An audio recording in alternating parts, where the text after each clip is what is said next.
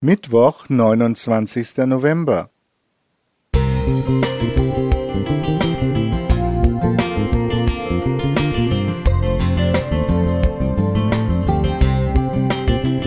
Ein kleiner Lichtblick für den Tag.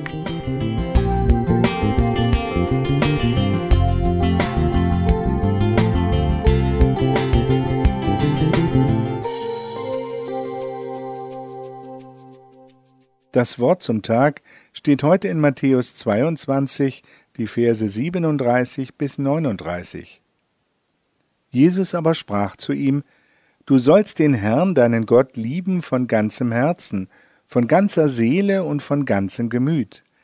Dies ist das höchste und erste Gebot. Das andere aber ist dem gleich. Du sollst deinen Nächsten lieben wie dich selbst. Gott und den Nächsten zu lieben, das ist okay. Aber sich selbst zu lieben sei egoistisch, ja sogar arrogant und missfiele Gott.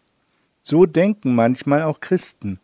Sie beklagen ihre Charakterdefizite, mangelnde Intelligenz, äußerliche Aspekte wie Übergewicht, Alter oder Augenfarbe. Manches wird als störend empfunden, denn im Vergleich mit anderen wähnt man sie besser, intelligenter, begabter und attraktiver. Am liebsten möchte man sich in sein Schneckenhäuschen zurückziehen und sich bedauern. Doch dieses Gebot von Jesus kann nur erfüllen, wer sich selbst angenommen hat, so wie er ist.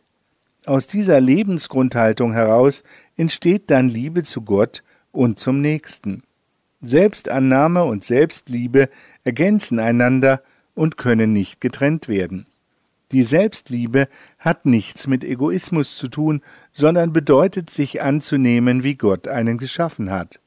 Wer sich so akzeptieren kann, lernt zu vielen Bereichen seines Lebens Ja zu sagen, zu seinen Gaben, zu seinen Schwächen, Grenzen, zu seinem Geschlecht und zu seinem Aussehen, zu seiner familiären Situation, in die Gott einen hineingestellt hat, und dem damit verbundenen sozialen Umfeld, zu seinen körperlichen Schwächen und Leid. Manche Menschen nehmen sich an, solange sie Erfolg haben, gebraucht werden, beliebt sind oder im Mittelpunkt des Interesses stehen. Doch wenn niemand sie beachtet, beginnen sie zu verzweifeln.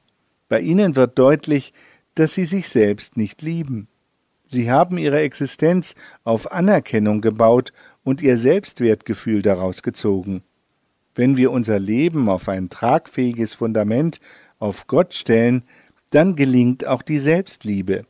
Der Schöpfer und Erlöser will unser Wesen so verändern, dass wir in einem konstanten Wachstumsprozess lernen, uns so zu akzeptieren, wie er uns geschaffen hat.